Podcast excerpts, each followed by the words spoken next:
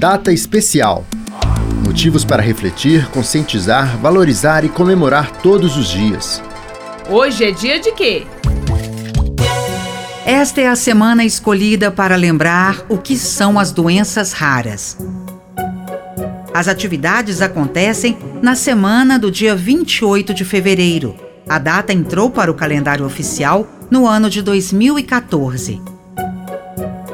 A lei estabelece que durante esse período serão realizadas no Estado atividades institucionais de orientação da população e de promoção da inclusão social da pessoa com doença rara.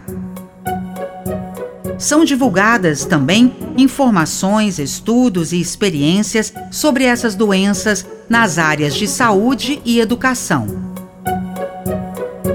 A Lei 21.409, de 3 de julho de 2014, que institui a Semana Estadual das Doenças Raras, é de autoria do então deputado Fred Costa, durante a 17ª legislatura, entre os anos de 2011 a 2015.